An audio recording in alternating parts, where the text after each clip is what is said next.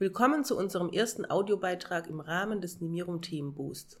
Wir sprechen heute über das Thema New Work und wir haben eingeladen Dr. Katharina Schiederik, eine Wissenschaftlerin, die ihre Promotion zum Thema Diversity Management in Großunternehmen geschrieben hat und Autorin des Buchs Mythos Diversity ist. Außerdem bei uns Guido Rottkemper, Architekt, Gründer und Geschäftsführer von Design to Sense, den Arbeitsweltverbesserern, wie er selbst sagt. Er hat an der Bauhaus-Universität Weimar Architektur studiert und ist in diversen Organisationen zum Thema bessere Arbeitswelt unterwegs. Vielen Dank für die Einladung. Ja, gleichfalls. Ja, sehr gerne. Mein Name ist Anja Mutschler. Ich bin Geschäftsführerin von Nimirum und freue mich jetzt ein paar Fragen an unsere Expertin zum Thema New Work zu stellen. Ein Thema, das uns schon länger beschäftigt und wo wir sehen, dass es in bestimmte Richtungen sich weiterentwickelt, bei anderen Richtungen stagniert und genau dazu möchte ich heute mit Ihnen sprechen. Frau Dr. Schiederik, New Work, ist das denn ein so neues Thema? Also ich würde sagen ja und nein. Einerseits ist es ein sehr neues Thema. Viele Organisationen beginnen erst, starten erst mit diesem Change-Prozess, starten erst damit, sich damit auseinanderzusetzen. Mhm. Andererseits hat das Konzept ja durchaus schon eine längere Geschichte aus den 80er Jahren, auch durchaus aus einem politischen Kontext, wo sich damit auseinandergesetzt wurde, wie die gute Arbeit, die neue Arbeit aussehen kann, aussehen sollte, wie Modelle da aussehen, auch angesichts der Digitalisierung. Und wenn man noch weiter zurückgeht, gibt es natürlich eine lange Geschichte, wo sich politisch damit beschäftigt wurde, wie Arbeitsbedingungen an die menschlichen Bedürfnisse angepasst werden können und müssen. Ist denn eine Nachfrage noch dieser Begriff von New Work heute sehr von dem Thema Digitalisierung geprägt oder gibt es darüber hinaus noch einen anderen großen Komplex, der uns derzeit beschäftigt? Also das Thema Digitalisierung und die Veränderungsprozesse, die damit zusammenhängen, das ist sicherlich ein Kern. Und der zweite Kern ist das Thema Globalisierung, globale Integration von Wertschöpfungsprozessen und eben die Wechselwirkung dieser beiden Prozesse. Da kommen wir später nochmal darauf zurück. Herr Rottkemper, nun die Frage an Sie. Ihr Architekturbüro nennt sich ja die Arbeitsweltverbesserer, ein schöner Name. Welche Arbeitswelt finden Sie denn bei Ihren Kunden in der Regel vor, wenn Sie anfangen? Eine grausame.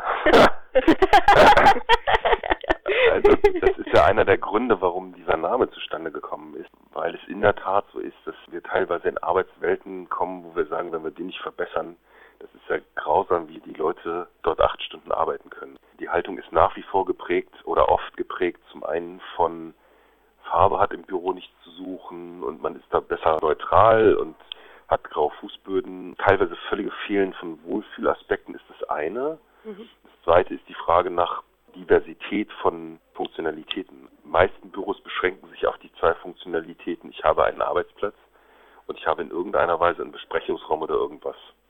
Also schon der mhm. den WCs und den Klos wird minimal Platz eingeräumt, genauso wie den Teeküchen, die sind teilweise winzig.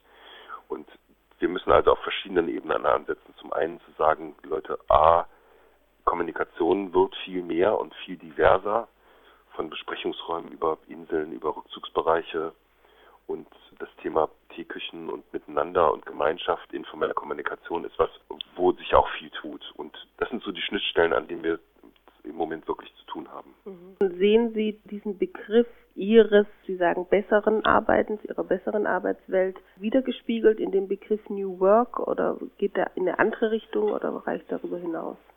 Sagen wir mal so, mal nochmal auf die Vorrede einzugehen. Wir haben ja zwei Ebenen. Die eine Ebene ist die theoretisch-wissenschaftliche, also der Begriff und die Notwendigkeit des Begriffes und die Theorien dazu sind schon lange da. Aber wir haben lange das Problem gehabt, dort eine Implementierung hinzukriegen. Also mhm. Firmen, die gesagt haben, na, das hat doch alles nur was mit Google zu tun und mit Amazon mhm. und wir sind ja irgendwie keine New Economy mhm. und wir sind mittelständische Unternehmen. Was interessiert uns New World? Das ist ein amerikanischer Begriff und das findet alles in Silicon Valley statt. Das hat mit mhm. uns nichts zu tun. Ja. Und wir haben ganz, ganz aktuell den Fall, dass Unternehmen zu uns kommen, die die Theorie jetzt trotzdem reinkriegen wollen werden keine Anglizismen genommen, sondern die kommen und sagen, wir brauchen ein Büro, was sich besser anfühlt, weil wir haben ein Riesenproblem, Bewerber zu kriegen. Punkt. Mhm. Ein ganz, ganz einfaches Bedürfnis und da holen wir das Ding aus dem Sack und sagen, so. Und das ist weil. Und da können wir quasi mit der New Work mit anfangen, ohne die so zu nennen, um einfach die Diversität reinzubringen. Und fangen an, darüber ganz simpel auf ein Punkt runtergebrochen Diskussionen wie, kann jemand, der in einem Sessel sitzt, auch produktiv arbeiten? Oder mhm. braucht es eine größere Tierküche, wo die Leute sich treffen? Kommt immer so, die sollen sich nicht treffen, sondern die sollen arbeiten. Der Gegenwert von anderen Formen von Kommunikation, da haben wir unglaublich viel zu tun, das überhaupt erstmal zu kommunizieren und zwar auf einer ganz bodenständigen Art. Also geht es um das, was in der Begrifflichkeit enthalten ist, wird im praktischen Sinne durchaus gesehen, aber das große Konzept möchte man nicht überstülpen oder ist es einfach eine verschiedene Wahrnehmung? Ist New Work schlichtweg ein Oberbegriff dafür, dass sich irgendwas ändern muss? Das ist genau wie mit Digitalisierung, Globalisierung etc. Wir haben im Moment ja Tendenzen, dass Firmen damit A nichts anfangen können und die politische Landschaft, in der man sich auf sein eigenes mehr besinnen will und sozusagen eher Protektionismus betreibt. Und dasselbe nehmen wir in den Firmen wahr. Also ich, wenn ich Vorträge halte über New Work, ist das allererste, was ich höre, wir sind aber doch weder Softwareindustrie, noch sind wir in Silicon Valley. Also diese, diese Abtrennung, das da hinten hat nichts mit uns zu tun. Es wird mehr Kraft drin verwendet zu sagen, wir, was heißt das für uns, als dass wir über den gesamten Trend reden können. Also oft können wir gar nicht ausreden. Mhm. Frau Schiederich, Sie halten ja auch Vorträge zu dem Thema. Was ist denn Ihre Beobachtung? Das geht in eine ganz ähnliche Richtung, meine Erfahrung. Wie Herr Rothkemper schon sagt, es gibt diese zwei Ebenen. Es gibt einmal die Megatrends und auch die politische und auch wissenschaftliche Reflexion dazu. Aber das ist für viele unheimlich weit weg von dem, was sie eben erleben und von den konkreten Fragen, die sie umtreibt. Aber ich erlebe das so in Vorträgen, also in dem Moment, wo man es dann runterbricht auf die konkrete Situation und eben gute Praxisbeispiele mitbringt und zeigen kann, was das ganz konkret heißt für die Ausrichtung der Tierküche oder eben darstellen kann, wie das in einigen Coworking Spaces zum Beispiel gehandhabt wird, wie da die ganze Raumaufteilung und Flexibilisierung der Arbeitsmöglichkeiten passend zu unterschiedlichen Aufgaben organisiert wird und die ganze Form der Zusammenarbeit organisiert wird und eben auch große Unternehmen anfangen, ihren Mitarbeitern, Mitarbeiterinnen zu ermöglichen, temporär in solchen Spaces zu arbeiten, um sich auch innovativ auszutauschen. Also wenn man eben darstellt, wie das ganz praktisch laufen kann, dann ist es für viele wieder unheimlich interessant und knüpft an an die Dinge, die sie auch wirklich bewegen in ihrem Team und in ihrer Organisation. Mhm. Ja, das passt äh, zu meiner nächsten Frage ganz gut. Äh, ich habe bisweilen den Eindruck, dass New Work auch so eine Art ökonomischer Kampfbegriff geworden ist. Wir müssen flexibel sein, wir müssen digital sein, wir müssen agil handeln. Wie viel Wandel erträgt denn der Mensch nach Ihren jeweiligen Beobachtungen? Ja, eher wenig. Äh, und es kommt natürlich auch darauf an, auf die jeweilige Person, aber Wandel ist auch immer mit, mit dem Schmerz verbunden, sich, sich ändern zu müssen. Und tatsächlich ist es ja ein Prozess, äh, der wirklich irgendwie zwei Seiten hat. Also einerseits vielerlei Chancen und auch mit dem Label Menschenfreundlichkeit, andererseits aber auch die, die Gefahr eben von Prekarisierung und Verlust von Sicherheit in diesem, in diesem ganzen Prozess. Also insofern ja, so ein ganz konkretes Beispiel, Thema, Thema Open Space und Großraumbüros, das ist ja für viele auch mit einer großen Anstrengung verbunden. Mhm. Und insofern muss man das, äh, da kann Herr Rottkemper sicherlich noch mehr dazu sagen, muss man das auch eben entsprechend äh, auffangen und strukturieren, damit es eben diese Veränderung nicht zu Leidensdruck führt. Mhm. Herr Rottkemper, wie viel Wandel verträgt der Mensch? Ich, ich habe einen befreundeten Unternehmer, der hat mir mal eine total coole Frage gestellt. Er hat gesagt, wenn ich mich hier ständig wandeln muss, heißt das, dass das, wo ich gerade bin, nicht gut ist. Also wir machen die Erfahrung, dass eine Resilienz gegenüber Wandel was damit zu tun habe, dass wir bei dem Ist-Zustand anfangen und den erstmal wertschätzen. Mhm. Das erste ist, dass wir mit den Anglizismen und diesen Kanzelbegriffen gar nicht mehr arbeiten, sondern dass wir sagen, jedes System hat immanent in sich Chancen, sich zu verbessern mhm. ohne das gleich Wandel zu. Also mhm. beim Wandel schwingt die Angst mit, dass ich nachher nach dem Wandel irgendwo bin, wo ich vorher noch nie war. Mhm. Und das ist ja nicht das, was wir versuchen, sondern wir versuchen, die Veränderungsmöglichkeiten auszuschöpfen, ohne das Unternehmen in seinen Grundfesten zu erschüttern. Das ist, glaube ich, ganz, ganz wichtig. Und ich habe sehr, sehr oft die Diskussion in Unternehmen, zum Beispiel, dass beim Wandel nur auf also letztens wieder einen Vortrag gehalten, wo jemand gesagt hat, ja, wenn du auch nur auf die Generation Y guckst, wir haben hier noch immer Leute sitzen, die noch lange nicht in Rente sind. Also das Mitnehmen von auch Generationen von, von Ritualen, von Sachen, die Menschen gewohnt sind, ist ganz, ganz wichtig. Und ich habe die Erfahrung gemacht, dass wenn man, nehmen wir diesen Open Office Begriff, ich sehe das immer als Tauschhandel. wenn die Leute ihre Wände aufgeben und ihre Tür aufgeben und ihr eigenes Büro aus, aufgeben, dann tun die das meistens ohne zu, oder werden meistens gezwungen dazu, ohne zu wissen, was in der anderen Waagschale drin ist. Aber wenn man Unternehmen sieht, die, die, die diesen, diesen Strukturwandel hinter sich haben, dann sind die ja hochzufrieden, weil sie mehr mitkriegen, mehr miteinander kommunizieren, dass alles irgendwie offener wird. Diesen Tauschhandel versuchen wir von Anfang an deutlich zu machen, zu sagen, wir nehmen dir hier nichts weg, ohne dass du was kriegst, was besser ist. Aber und wenn wir auf diesem Weg die Leute mitnehmen, deshalb ist auch dieses Beispiel zu sagen, wir brauchen Beispiele, da, wo die Leute mit mehr als nur mit dem Kopf begreifen können, dass das was Cooles ist. Also wir gehen mit Unternehmen mittlerweile in andere Unternehmen, um denen zu zeigen, wie fühlt sich denn so ein Open Space überhaupt an. Ganz das, wichtig, ist, das ist extrem wichtig, weil es ist, es zu begreifen hat wirklich was mit Haptik und mit Gefühl zu tun.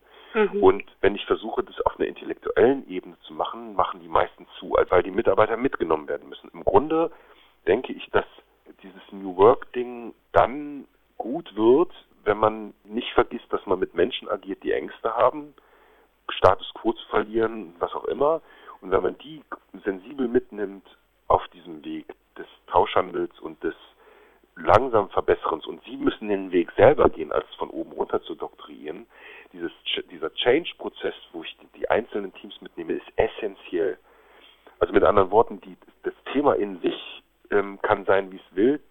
Der Implementierungsvorgang, wenn der gut gemacht ist, dann führt er immer dazu, dass die Leute zum Schluss total begeistert sind, weil sich was verändert hat und weil sie, weil sie auch nie die Kontrolle darüber verloren haben, selbst mitgenommen zu werden.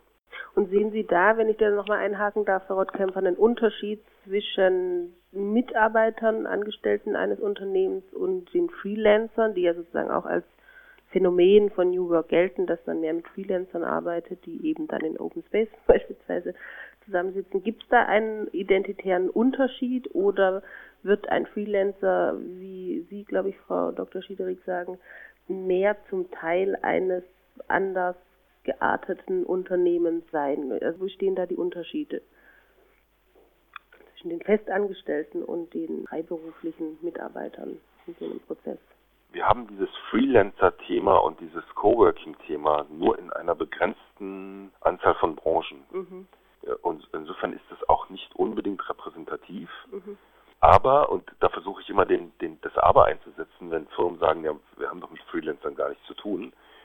Äh, die Monteure, also die, die außen rumfahren oder die Außendienstmitarbeiter sind ja im Grunde systemisch betrachtet genau dasselbe wie Freelancer. Das sind Leute, mhm. die über die Woche nicht da sind und die, wenn sie dann da sind, in irgendeiner Weise eine Chance haben müssen, in die Identität des Unternehmens eingebunden zu werden. Deshalb versuchen wir, die Argumentationskette so aufzuziehen, dass wir sagen, die Essenz, und da gehen die Firmen mit, ist eine gemeinsame Identität. Nur wenn ich die gemein, also wenn ich, egal ob Außendienst oder Innendienst, Freelancer oder festangestellt, wenn ich in der Lage bin, als Gemeinschaft eine gemeinsame Werteskala zu leben, ähm, dann kann der Kunde außen sagen, ey, die sind total cool. Und insofern wenn, wenn man das Ding von da aus raus ranstrippt, mhm. dann kann man wieder hingehen, was braucht jetzt der Einzelne, um diese Identität zu spüren. Ja. Und mhm. Genau. Vielleicht, Frau Dr. Schmidt, da haben Sie auch aus Diversity-Sicht sicherlich einiges. Genau, also das ist eben wirklich die, die, die Herausforderung. Also einerseits eben die Vielfalt berücksichtigt, also so, sowohl in Bezug auf Status, aber auch in Bezug auf viele andere Faktoren gibt es ja viel Vielfalt in Teams, aber es dann eben immer wieder schafft, das Team auf ein gemeinsames Ziel und gemeinsame Arbeitsmodalitäten äh, identitär einzustimmen. ja, und insofern Freelance, Freelance äh, ist ein Phänomen, was wir in der Wissensarbeit eben erleben und da breitet es sich auch aus und wird auch von vielen so Strichwort Generation Y zunehmend nachgefragt. Aber wenn man eben weiterdenkt, äh, wie Herr Rottkemper gerade schon sagte, und das auf Außendienstler oder auch auf Zeitarbeiter zum Beispiel bezieht, ähm, sind das ja ähnliche Fragestellungen. Noch beizutragen, ne? Also sehe ich das richtig? Absolut.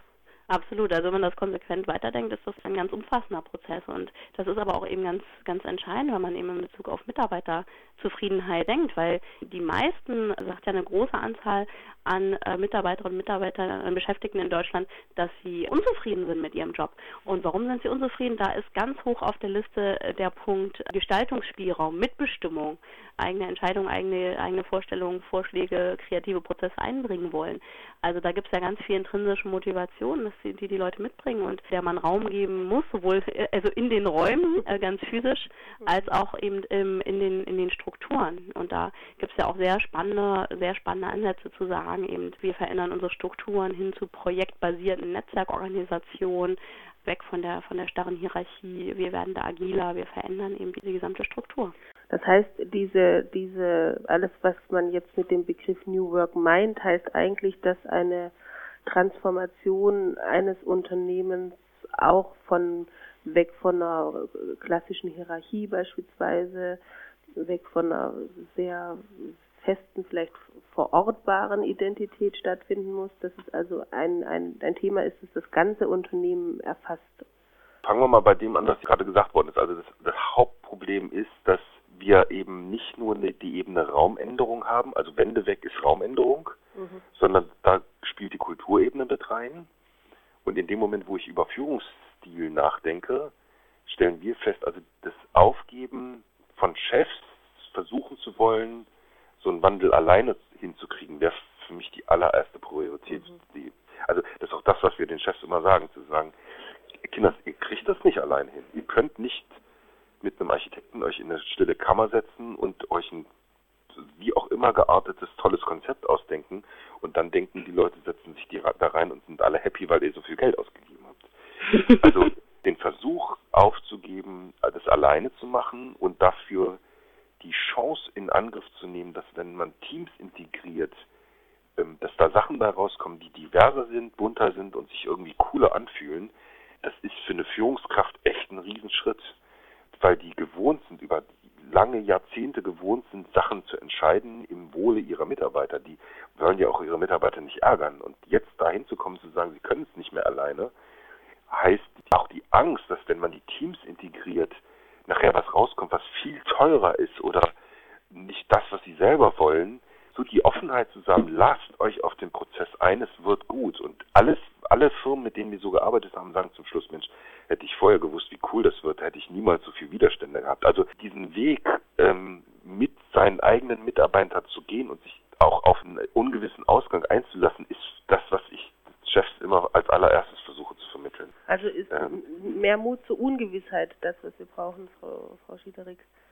Also wenn Sie jetzt in, in sozusagen, was, was wäre denn jeweils Ihre Hauptforderung, was denn noch passieren muss, vielleicht auch gerade in Bezug auf deutsche Unternehmen? Ähm, was sind, ist denn das dringendste Defizit, das auszuräumen wäre? Herr Outcamper, vielleicht fangen Sie an.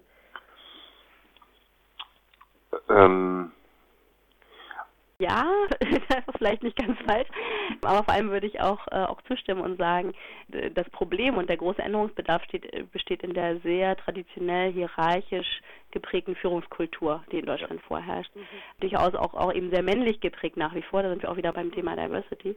Und damit verbunden eine starke Präsenzkultur, also sprich nur wer möglichst viel hier an seinem Schreibtisch sitzt, arbeitet auch gut und leistet viel. Ähm, und, und dieses Verständnis löst sich langsam auf, aber da gilt es wirklich noch auch viel zu tun. Und das macht das Ding auch so komplex. Mhm. Es ist eben nicht nur, ich ändere so ein bisschen Wand und hole irgendjemanden, der sich um den Raum kümmert, sondern es hört sich nach einer gemeinsamen Anstrengung vieler an. Na, Raum und Kultur spielen ineinander. Mhm. Und das ist für, für wenn, wenn ich mit Führungskräften zu tun habe, ist das für die immer sehr erschreckend, die sehen das, also im, äh, intuitiv wissen die das bereits, dass sie nicht so weitermachen können wie bisher. Ähm, spätestens wenn sie im letzten Jahr zu viele Bewerber hatten, die sich nicht fürs Unternehmen entschieden haben, sind die ja in einer Notlage. Die Firmen können nicht mehr wachsen, obwohl sie volle Auftragsbücher haben. Das ist für uns ein guter Zustand, weil sie zuhören. Und dann zu sagen, na, wir können den Weg aber nicht gehen, wenn wir erstmal über dein Führungsverhalten nachdenken, ist für viele Führungskräfte echt, mhm. das geht halt sofort ans Eingemachte. Mhm. Aber es geht auch nicht ohne. Also ich habe gar in jedem Projekt erlebe ich den Punkt, wo die sagen, ich, ich dachte, es geht ja nur über ein paar Möbel und ein bisschen, äh, aber aber wieso reden Sie denn jetzt über über Präsenzkultur? Also das ist auch Arbeitszeit, dieses Thema mit Präsenz und ist, ist Arbeitszeit immer nur am Schreibtisch sitzen, haben wir natürlich immer, wenn wir Wohlfühlen implementieren, hat das was mit Sofas zu tun. Und dann kommt sofort die Frage, wenn ich im Sofa sitze, ist das Arbeitszeit oder nicht? Und mhm. wir, wir, wir schrappen halt auch immer an immanent kulturellen Fragen, die was mit Loslassen zu tun haben. Insofern, die, das eine lässt sich auch nicht vom anderen trennen. Ähm, wenn ich den Prozess gut durchschreiten will, schraube ich an allem, an der Präsenz, an der Ar Arbeitszeitkontrolle, an der Frage nach Vertrauensarbeitszeit, an Wohlfühlen, an Partizipation. Das ist immer das gesamte Paket. Ist eine Riesenchance, wenn man es richtig macht und ist ein Riesenrisiko, wenn man da nämlich nur den halben Weg geht. Also wenn man, wir haben das auch relativ häufig, dass Chefs dann loslassen und einen Workshop machen, dann kommt irgendwas bei raus, wo sie sagen, hm, das ist aber nicht meine Richtung und dann versuchen die den Rückwärtsgang einzulegen. Und das ist total gefährlich. Also das ist auch ein Weg, den muss man dann auch richtig gehen. Ja, das ist ja. doch ein wunderschönes Schlusswort, Herr Rottkemper. Ich danke Ihnen und ich danke auch Ihnen, Frau Dr. Schiederik, für Ihre Zeit. Das war ein sehr sehr gutes, informatives äh, und lehrreiches Gespräch. Das zeigt, dass New Work mitnichten auf einen kleinen Teil, den man äh, in, in einem Projekt ändern kann, sondern ein, ist, sondern ein, eine, ein großer Prozess, den der viele Beteiligte erfordert, der aber zu großen Verbesserungen auch führen kann, wenn wir beim Thema bessere Arbeitswelt mutig sind und Wandel nicht als ein negatives Irgendwohin begreifen, sondern als ein Tauschgeschäft, wie Herr Rottkemper schön gesagt hat. Wir hoffen, dass Sie aus dieser spannenden Diskussion in unserem ersten Audiobeitrag neue Einblicke in das Thema New Work gewinnen konnten. Weitere Insights finden Leser, Journalisten und Menschen, die New Work richtig in ihren Unternehmen voranbringen wollen, auf nimirum.info slash new-work. Am Mikrofon war Anja Mutschler, Managing Partner von Nimirum. Vielen Dank.